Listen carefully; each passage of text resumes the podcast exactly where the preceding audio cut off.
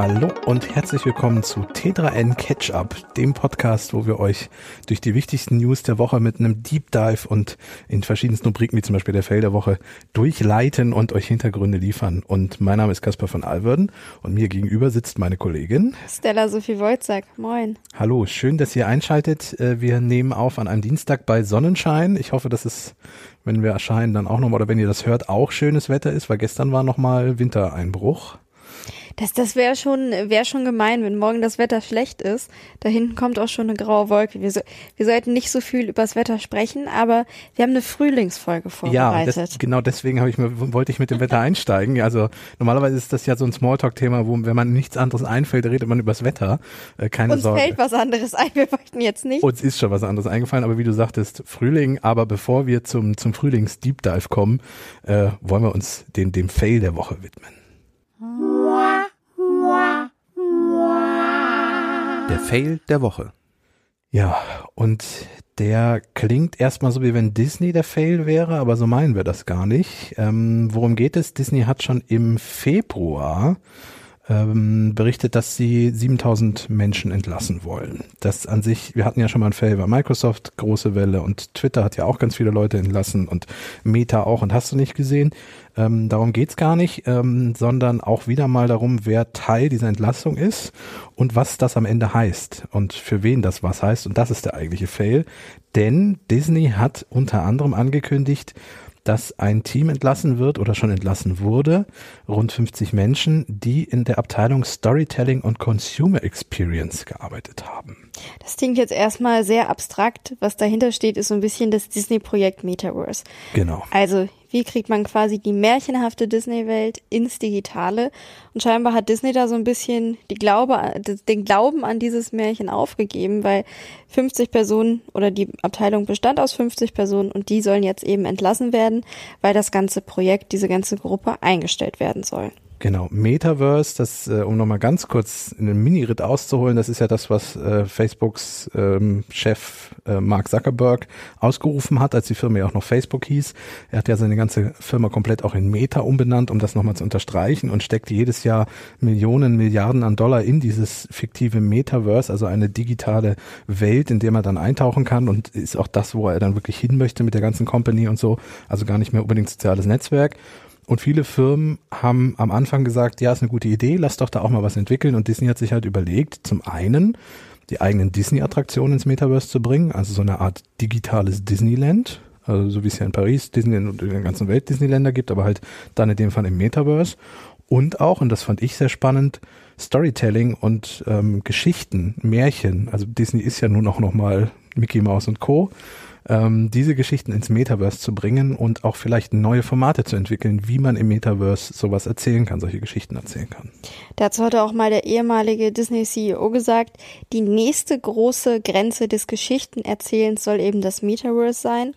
Genau. Scheinbar hat sich das jetzt ein bisschen geändert, wobei man auch sagen muss, Disney hat jetzt das Metaverse nicht komplett eingestellt. Nein. Also zum Beispiel gerade eben bei Disneylands, also wirklich die Parks, wo man Ausflüge machen soll, kann, soll es immer noch eine Möglichkeit geben, eben in Zukunft das Ganze zu integrieren. Wie das Ganze aber aussehen soll, das steht noch nicht fest.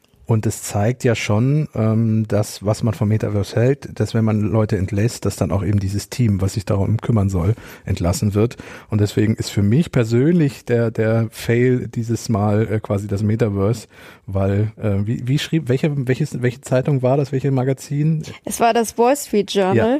Das hatte also ich rufe mir das nochmal kurz auf. Das war finde ich eine wirklich schöne Zeile. Es schrieb nämlich Mickey Mouse has left the Metaverse. Genau, das ähm, fasst es für mich sehr gut zusammen. Also Mickey bzw. Disney glaubt nicht mehr dran. Ähm, ja, es, es scheint auch immer mehr eine Wette zu sein, auf die Zuckerberg da setzt, die immer riskanter wird, weil er wirklich extrem viel Geld dort reinsteckt. Ich meine, ich lasse mich gern vom Gegenteil überzeugen. Vielleicht sind wir in fünf Jahren mit diesem Podcast auch komplett im Metaverse unterwegs. Aber ich bezweifle das doch stark, aber wir können vielleicht mal die Folge verlinken, wo wir mal ausführlicher über das Metaverse gesprochen haben. Ja und da nochmal ein paar Hintergründe liefern. Aber ich glaube auch, alleine wenn man nochmal an die ganzen Gadgets denkt, die ganzen Brillen und Kopfhörer, die es dazu braucht, die aktuell noch recht kostspielig sind, wird das noch ein paar Jahre dauern. Und auch was die technische Entwicklung angeht, bis das wirklich so in der breiten Masse beim Endverbraucher angekommen ist. Ja, ähm, aber wir behalten es im Auge und mal gucken, ob Disney recht behält oder Mark Zuckerberg mit Facebook und Meta. Gut, wollen wir zum Frühling? Ja, wir, wir räumen jetzt erstmal hier ein bisschen auf. Ja.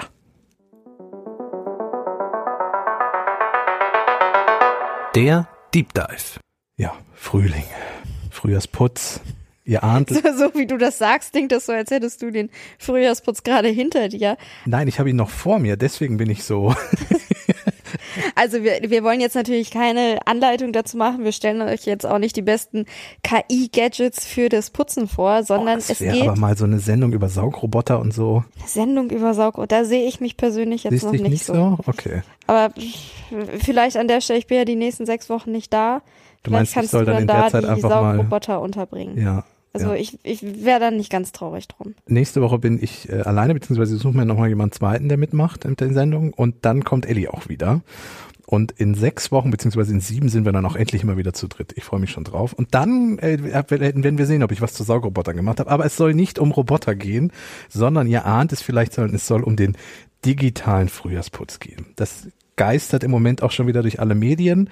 Ähm, viele Initiativen und auch so Organisationen, die sich für digitale Sicherheit und so beschäftigen, rufen das immer wieder auf, wenn es dann um Frühjahr geht. Und es ist auch an sich eine gute Sache. Das ist inzwischen so umfangreich und groß geworden, dass wir uns gedacht haben, lass uns da mal auflisten, was es dafür alles braucht und warum das sinnvoll ist. Ähm, das mag auch jetzt im ersten Moment nach Staubwischen und hast du nicht gesehen klingen, aber es ist unter Umständen sehr wichtig und äh, gut da mal drüber zu reden. Und zwar nicht erst, wenn zum Beispiel jetzt das Smartphone anzeigt, dass der Speicherplatz voll ist, das Foto zum Beispiel nicht mehr aufgenommen werden kann, sondern es kann auch wirklich beispielsweise bei Laptops helfen, wenn es möglichst aufgeräumt ist und immer noch Platz da ist. Optimal sollen so 15 bis 20 Prozent freier Speicher sein, dann soll wohl der Laptop noch recht schnell laufen. Genau. Aber wir haben das aufgeteilt, wie Caspar eben angesprochen hatte, in ganz, ganz verschiedene Rubriken. Also es geht um Programme, es geht um Updates, um Passwörter wir haben eigentlich alles dabei, was man quasi digital aufräumen kann, um euch so einen kleinen Rundumschlag zu liefern, woran ihr denken müsst. Ähm, du hast, bevor wir zu den Programmen als ersten Punkt mal einsteigen, was wir bei Programmen so machen können, du hast einen sehr spannenden Text geschrieben, ähm, wo es um Daten ging mit einem Datenexperten und um, um Datensammlung und Messis und Backups, Datenmessis und, und Backup von Daten und so. Ähm, magst du uns da noch mal ganz kurz einen Satz zu erzählen? Aber auch nur ein Satz. Ein Satz, ein Satz. Also, ich hatte im vergangenen Sommer mit Thomas Hase gesprochen. Der war nämlich damals im Ahrtal und war dafür zuständig, Daten zu sichern, die eben damals durch diese Flutkatastrophe betroffen gewesen sind. Das heißt, da ging es wirklich um verschlammte Computer teilweise, die er mhm. dann erstmal reinigen musste, aber im zweiten Schritt eben diese Daten von diesen nass gewordenen Computern runterziehen musste auf äh, saubere Festplatten ja. im wahrsten ja. Sinne des Wortes. Und in dem Rahmen, wir packen euch das Interview auch in die Show Notes, ähm, hat er auch darüber gesprochen, dass wir alle dazu neigen, datenmäßig zu werden, weil es für uns eben sehr bequem ist. Man kann das Cloud-Abo ausbauen, die Speicherkarte möglichst groß kaufen. Das heißt aber, dass wir Gefahr laufen, einfach den Überblick zu verlieren über all äh, die Fotos, Dateien, Sprachnotizen, die sich irgendwie auf unseren Geräten sammeln. Und falls dann mal was ist oder wir wichtige Daten brauchen, laufen wir eben einfach Gefahr, dass wir nicht rankommen oder dass wir sie schlicht und ergreifend nicht finden. Und das muss auch nicht so eine schreckliche Naturkatastrophe wie im Alltal sein. Das reicht, wenn der Laptop zum Beispiel vom Sofa fliegt, weil man am Kabel hingeblieben ist oder Oder sowas. vielleicht der Klassiker, die Hand mal schnell aus Versehen das Wasserglas über die Tastatur kippt. Dementsprechend Liebe Grüße an den Kollegen, der vielleicht zuhört und weiß, von wem wir reden. Neulich also, ist wieder beim Dienstrechner passiert.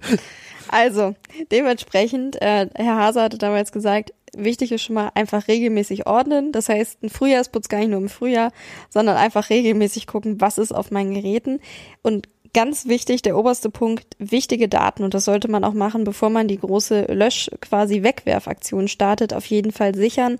Auf einer Festplatte, am besten auf einer SSD. Da kommen wir später nochmal drauf. Ja, genau. Oder auch Cloud-Nutzung. Das heißt, nicht einfach willkürlich alles in die Cloud hauen, aber gerade zum Beispiel Fotos, die man vielleicht schnell mal wieder anschauen möchte, dafür ist die Cloud sehr geeignet. Genau, also bei allem, was jetzt an Tipps von uns kommt, auch mit ein bisschen Maß. Also jetzt nicht einfach komplett den Rechner leer räumen und hinterher verstellt, dass die wichtigsten Finanzunterlagen für die Steuer weg sind oder so. Äh, also insofern alles mit Maß und wenn du sagst, vorher jetzt ein Backup machen, dann kann nicht so viel passieren. Und im Zweifelsfall wenn man sich nicht sicher ist, was das denn für ein Dateiname ist, dann doch eher vielleicht nochmal öffnen und reingucken, reingucken bevor ja. man sich denkt, ach, kann ich nicht zuordnen, weg damit. Was gilt denn für unsere erste Rubrik Tipps für Programme und Apps? Was gilt denn da? Da fangen wir erstmal an zu gucken, was haben wir da eigentlich? Das heißt zum Beispiel jetzt irgendwie auf dem iPhone die verschiedenen Ordner öffnen, reingucken, wenn die vielleicht sogar, wenn eine Ordnerstruktur vorhanden ist, schauen, was habe ich in dem Ordner. Manchmal ist es auch so, da ist vielleicht ein altes Programm noch drauf, auch auf dem Laptop, was man vor Jahren genutzt hat, was dann irgendwie noch quasi als Dateileiche so vor sich hinliegt. Aber was ich nicht mehr nutze, weil ich ein neues gefunden habe. Das heißt, das alte könnte ich dann löschen, außer ich habe dann noch irgendwie. Manchmal ist es ja so, du brauchst alte Programme, um damit zusammengehörige Dateien zu öffnen. Dann wiederum nochmal nachdenken, brauche ich das aus irgendeinem Grund noch? Aber wenn etwas wirklich seit einem Jahr nicht geöffnet wurde und am sch äh, schlimmstenfalls schaut man die App an oder das Programm und denkt sich, was ist das denn? Genau, wofür ist ein Zeichen, das dass es weg kann. Genau. Also da gilt auch dieser Trick, den man auch vom echten Ausmisten kennt. Man sagt ja, pack was in eine Kiste, stell die in den Keller und wenn du es ein halbes Jahr bis Jahr lang nicht da wieder rausgeholt hast, dann kann es auch weg. So. Äh, also ihr müsst jetzt nicht eure Apps in den Keller stellen, aber wenn ihr, wenn ihr seit einem halben Jahr oder ein Jahr eine App nicht geöffnet habt, dann ist es vielleicht ein guter Zeitpunkt, sie mal zu löschen. Warum? Allein natürlich um Speicherplatz irgendwie zu sparen am Telefon äh, oder am Computer auch, aber auch oft sind damit ja auch Accounts verbunden und Daten verknüpft, die dann auch mitgelöscht werden, wenn ihr das Programm löscht oder die App. Das heißt, die können dann auch nicht verloren gehen im schlimmsten Fall, wenn irgendwas passiert. Wobei es teilweise schon so ist, dass wenn du jetzt beispielsweise eine App löscht, der Account bleibt ja bestehen. Oft ja. Da kommen wir aber ja. später nochmal drauf, Genau. weil es auch Sinn macht, vielleicht den Account gleich mitzulöschen oder den erst zu löschen und dann die App eben zu kicken. Aber wichtig dabei, wenn ihr ganz viele Programme gelöscht habt und euch ärgert und denkt, das ist jetzt immer noch nicht schneller geworden, den Papierkorb, den müsst ihr auch lernen. Ja, Ich weiß, das Rechner- klingt banal, aber ich finde, das ist der Klassiker, der dann doch mal vergessen wird. Genau, am Rechner landet ja erstmal alles im Papierkorb, äh, den auch regelmäßig mal entleeren. Man kann die teilweise sogar so einstellen, dass das automatisch passiert. Das habe ich zum Beispiel aber auch nicht an, weil mir das auch zu gefährlich wäre. Also ich, ich lösche dann lieber einmal oder zweimal im Monat oder alle drei Monate mal händisch dann den Papierkorb. Apropos automatisch löschen, das funktioniert meistens ganz gut beim Spam-Ordner bei den E-Mails. Ja. Aber das wäre auch noch ein Tipp, gerade wenn man in die Programme guckt, Mailpostfach einfach mal aufräumen. Da gibt es nämlich auch vieles, was liegen bleibt. Vielleicht auch was, wo man gedacht hat, ich schaue mir das nochmal an. Hat man sich nie wieder angeschaut, das kann dann auch weg. Ja, weil oft haben solche E-Mail-Postfächer auch nicht unbegrenzten Speicherplatz und dann kann es irgendwann passieren, wenn die volllaufen, dass die keine neuen mehr annehmen. Und das ist dann natürlich doof und ärgerlich, wenn man keine Mails mehr bekommt. Man kriegt man zwar einen Hinweis von dem Mail-Postfach hier übrigens, ich bin voll, leer mich, aber man kann das ja vorher schon mal machen und äh, proaktiv Dinge aufräumen. Auch aus Datensparsamkeit nicht verkehrt, sollte das Mail-Postfach mal gehackt werden oder so. Wenn da nicht mehr so viel drin ist, ist das natürlich auch sicherer. Und was auch sehr viel bringt, Newsletter deabonnieren. Richtig. Das kann ich mir jetzt eigentlich auch direkt mal vornehmen. Das, ich habe schon bei Ich- ein, zwei Punkten also- schon gesagt, muss ich mal machen. Ja, das, ich glaube, das ist der Klassiker. Ja.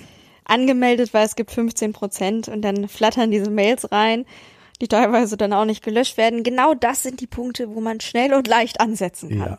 Ja. Ähm, und wenn ihr euer Smartphone in der Hand habt, um Apps zu löschen, guckt doch auch da mal in die Chatprogramme rein. iMessage, WhatsApp, ähm, Telegram, wie sie alle heißen und löscht auch mal Chats, die ihr nicht mehr braucht oder nicht mehr benötigt. Tretet aus Gruppen aus, die ihr vielleicht nicht mehr braucht. Auch da gibt's ja Dinge, da ist man seit 14 Jahren in irgendeiner Gruppe, die man überhaupt nicht mehr irgendwie benötigt oder so. Auch das ist Datensparsamkeit, wenn man, wenn man da mal ein bisschen aufräumt.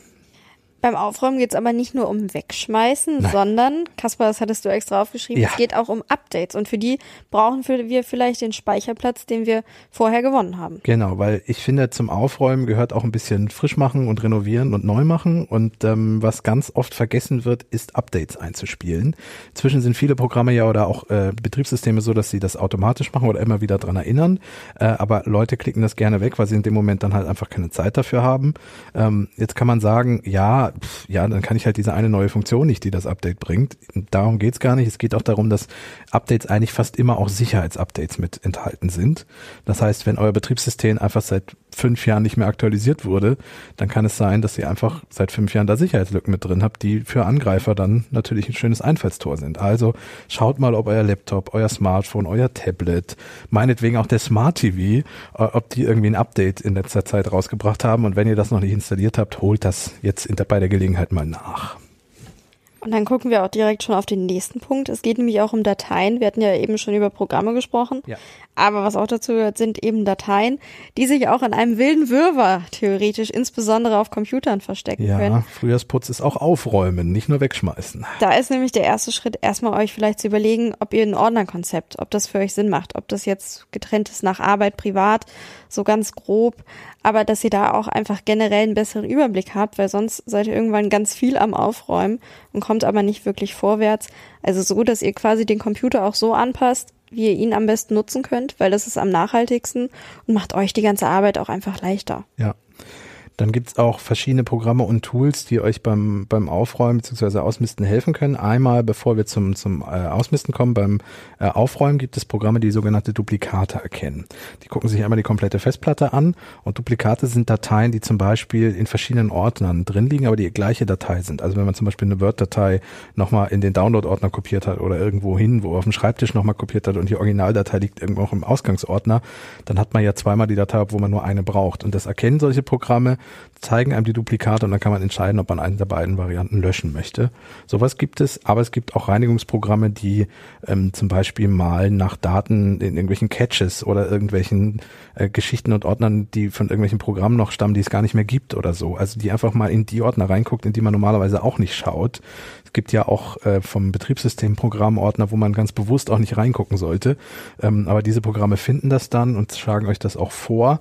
Ähm, da muss man aber unter Umständen immer mal ein bisschen gucken, verstehe ich, was das Programm ja davor vorschlägt. Man sollte wissen, was man da tut.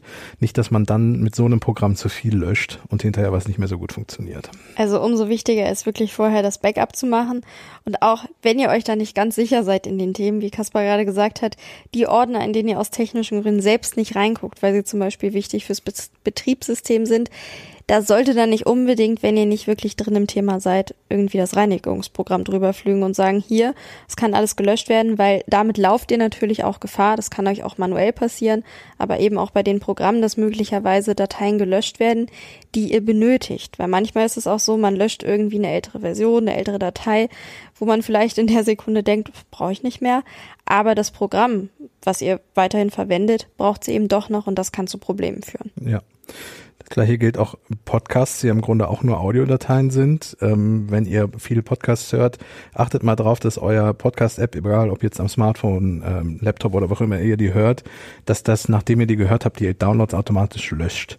Das kann man nämlich ganz oft eigentlich in fast allen Apps inzwischen einstellen.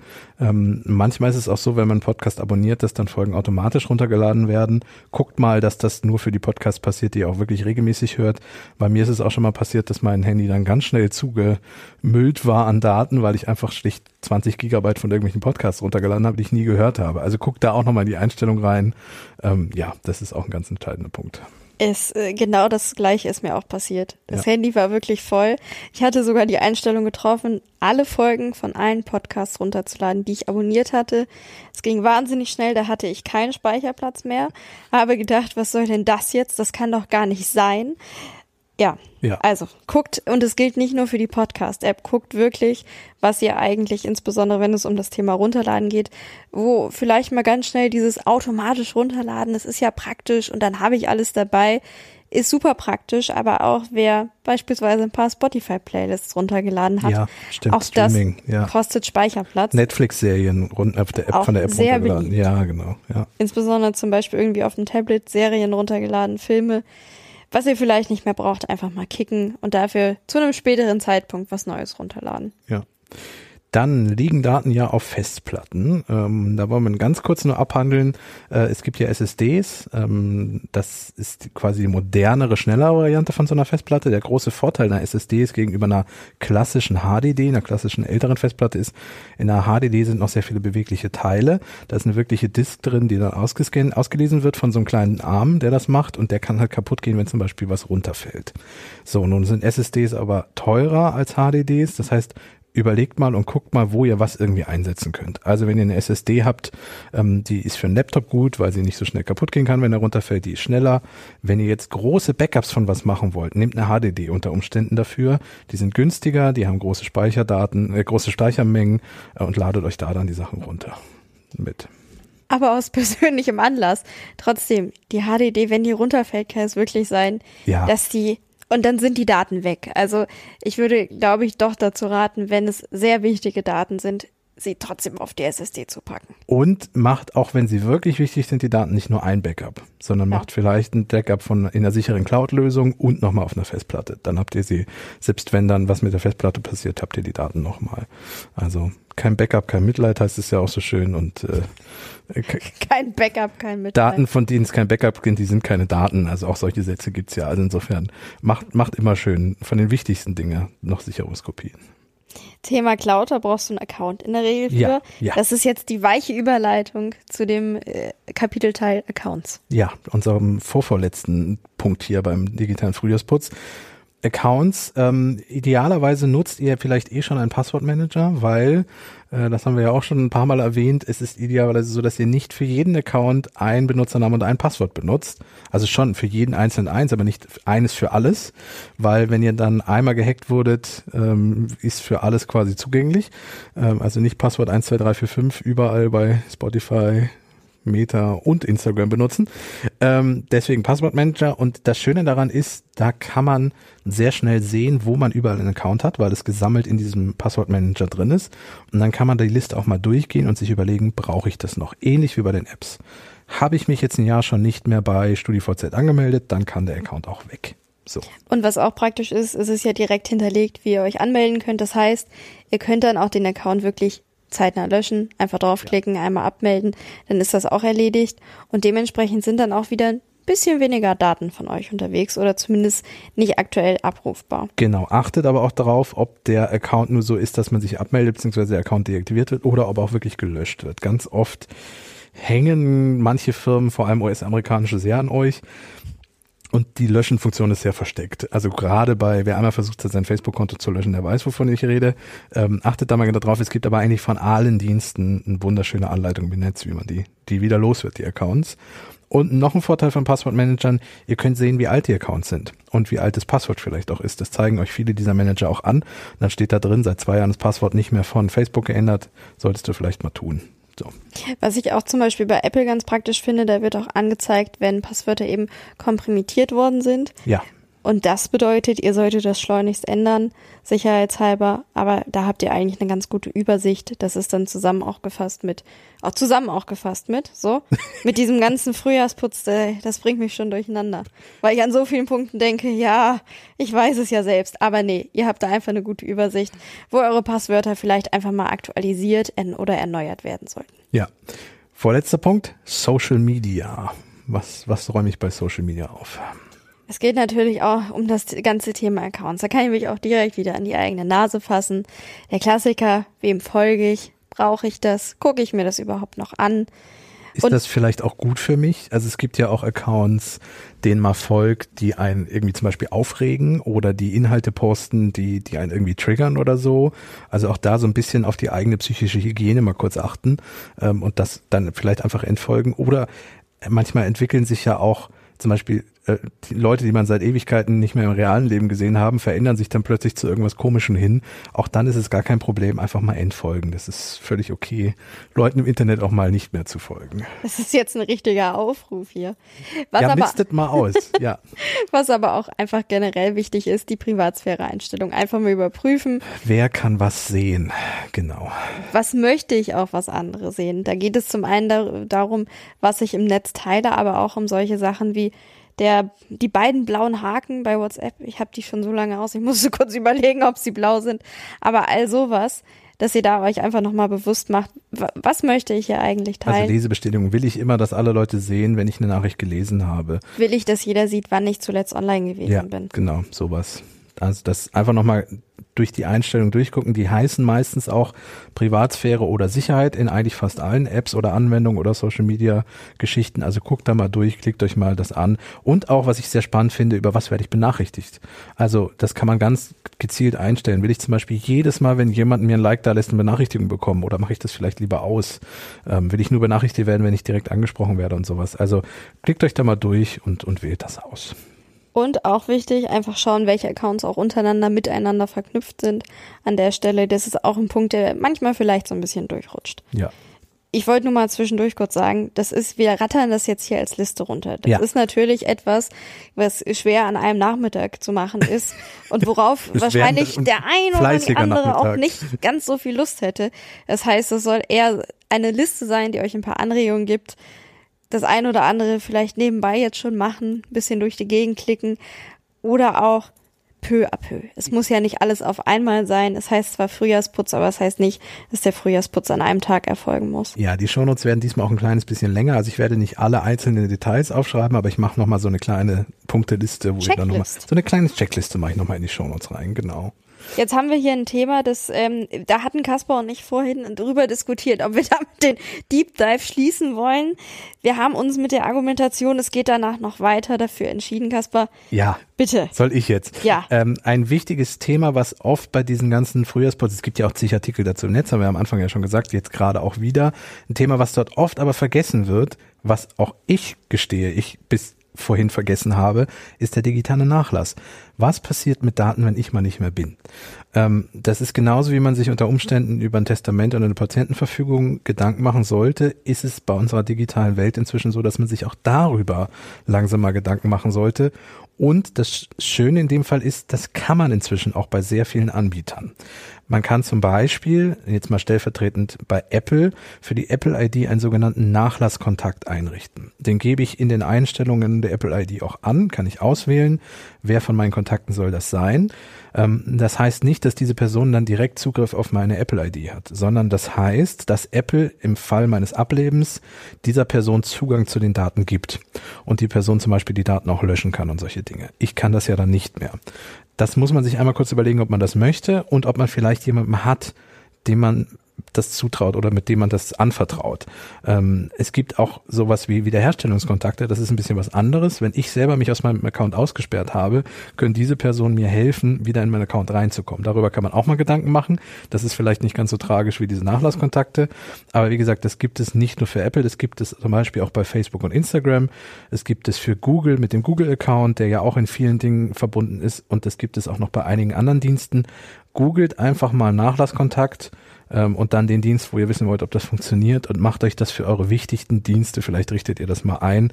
Wie gesagt, dann ist man zumindest mal vorbereitet für den eventuellen Fall der Dinge. Was auch ein Fall sein kann, dass ihr zum Beispiel einen Unfall habt, äh, dass euch was passiert. Dafür gibt es ja unter anderem bei Apple diese Notfallkontakte. Auch an der Stelle nochmal, schaut einfach rein, sind die Nummern aktuell, sind auch die Daten von mir aktuell, Blutgruppe und sowas. Allergien etc., Medikamente, die ihr vielleicht nehmt, weil das eben im Notfall euch auch helfen kann. Ja, okay. Gut. So viel zum digitalen Frühjahrsputz, der am Ende dann doch nochmal sehr ernst wurde. Ähm, wie gesagt, ihr müsst das nicht alles an einem Nachmittag und ihr müsst auch nicht alle Punkte davon befolgen. Wir sind auch ganz offen und ehrlich. Nicht bei allem, was wir gerade besprochen haben, kann ich selber ein Häkchen dran setzen. Äh, aber Ganz sicher nicht. äh, es ist jetzt, wenn jetzt gerade das Wetter schöner wird und man ähm, vielleicht, wenn es gerade nochmal wieder hagelt, wie ja gestern, äh, und man nicht raus kann, dann kurz nochmal hinsetzen und ein bisschen aufräumen. Das schadet nicht. Wir werden jetzt ein bisschen seichter mit dem nächsten Ja, Thema. werden wir, werden wir.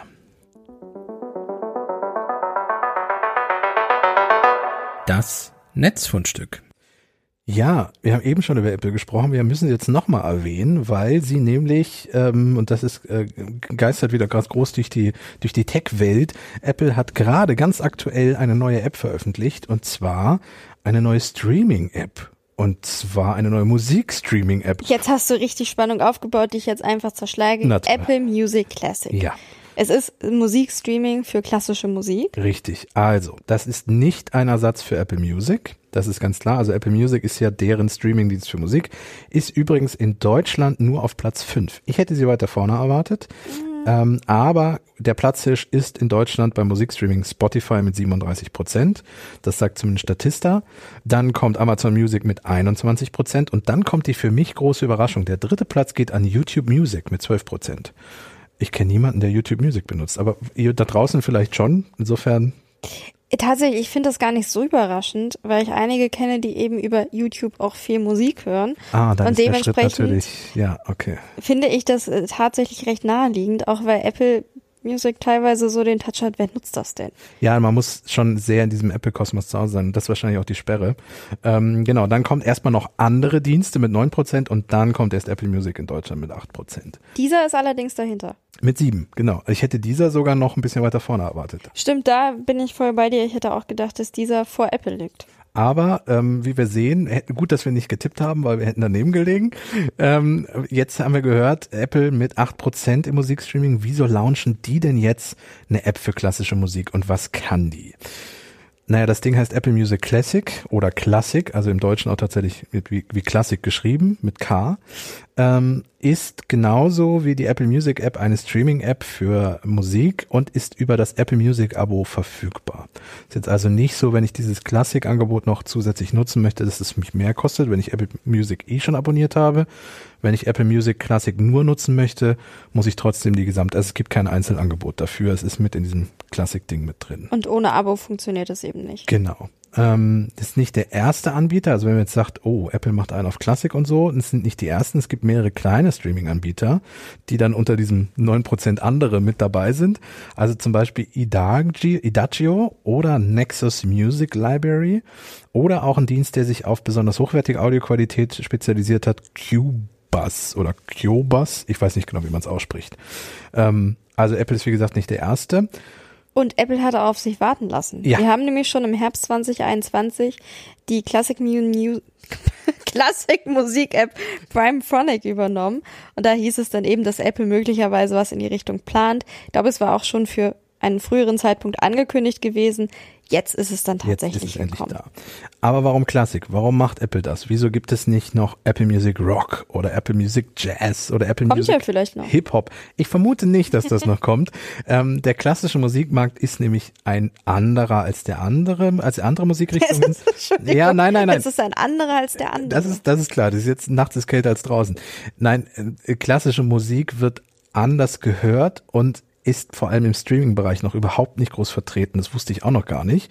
Ähm, es ist nämlich so, dass im Jahr 2021 in Deutschland im gesamten Klassikmarkt zwei Drittel der Umsätze noch durch Tonträger gemacht wurden. Während in den anderen Musikrichtungen Streaming schon lange übernommen hat, ist es so, dass die Klassik-Fans und Hörerinnen und Hörer immer noch sehr gerne Tonträger kaufen. Warum ist das so? Weil auch die klassische Musik nach ein bisschen anderen Regeln funktioniert als andere Musikrichtungen. Im Rock ist es so, ein Künstler bringt ein Album raus und dann wird das vielleicht mal gefeatured von jemand anderem. Also es gibt ein, also jemand macht auch noch mal, weiß ich nicht, äh, tausendmal berührt. Da gibt's dann drei Coverversionen davon. Aber die Hauptversion gibt's einmal von dem Sänger und dann halt drei Cover. Bei einer klassischen Musik ist es ja so, dass du Stücke von klassischen Komponisten hast und da gibt es, weiß ich nicht, 10, 20, 30 verschiedene Versionen von, weil einmal das, die Wiener Sinfoniker das aufgenommen haben. Gleichzeitig aber auch noch ähm, ein anderer Chor, die London Symphony Orchestra und so. Also es gibt da einfach verschiedene Kombinationen aus Dirigenten, genau. aus Solisten und dementsprechend ist da einfach das Angebot ein bisschen anders. Und so ist auch diese Apple Music Classic App aufgebaut. Also man kann zum Beispiel ganz stark filtern nach zum Beispiel Orchestern, man kann nach Dirigenten, man kann nach Chören sogar äh, filtern, wenn man möchte. Ähm, über den Reiter entdecken kann man sich das einzeln angucken. Man kann seine Lieblingskomponisten festlegen und wenn dann zum Beispiel eine neue Aufnahme von diesen Lieblingskomponisten kommt, kriegt man auch eine Benachrichtigung und so. Also es ist ganz stark auf diesen speziellen Klassikmarkt zugeschnitten. wir haben ja gerade schon gehört, zwei Drittel sind Tonträger, also werden noch klassisch auf CD verkauft oder auf Schallplatte. Ähm, das heißt, wenn man jetzt gezielt auf diesen Markt zugeht und den Streaming-Anbieter, äh, Streaming anbietet für sie, könnte es durchaus sein, dass Apple damit ein gutes Geschäft macht, weil man sie dann vom Tonträger hin zum Streaming bekommt. Also es mag Potenzial da, deswegen macht Apple das. Apple geht ums Geld, Überraschung. Also, ein klassisches Netzfundstück und ich würde sagen, jetzt ist allerhöchste Zeit für die gute Nachricht. Ja, ich denke, wir sind spätestens jetzt ist es soweit.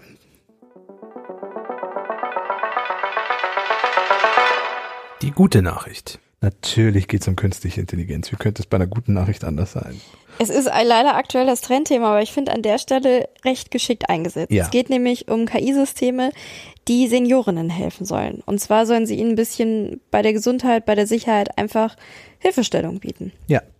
Ähm, und zwar ist es so, dass das ganze mit, das ganze System arbeitet mit elektromagnetischen Strahlen, um zum Beispiel in Seniorenheimen Zimmer zu überwachen. Es ist jetzt nicht so, dass eine Kamera irgendwo montiert ist und man wird dauerüberwacht, sondern mit diesen elektromagnetischen Strahlen kann man zum Beispiel Bewegungen in Räumen feststellen und zum Beispiel auch Stürze feststellen. Also wenn jemand hinfällt, ist das einfach in diesen Sensorendaten dann zu sehen und dann kann natürlich darauf reagiert werden. Es geht sogar noch eher los. Es kann nämlich sogar erkannt werden, wenn zum Beispiel der Gang uns unsicher ja. ist, was ein Zeichen sein kann, dass eben ein Sturz bevorstehen könnte. Wie das Ganze funktioniert, dafür werden Sender einfach an Wänden, an Decken befestigt und dann werden Millimeterwellen mit niedriger Leistung quasi hin und her geschickt. Das heißt, deswegen wird keine Kamera benötigt, weil diese Wellen prallen ab, prallen dann zurück, gehen zum Empfänger, der wertet sie aus.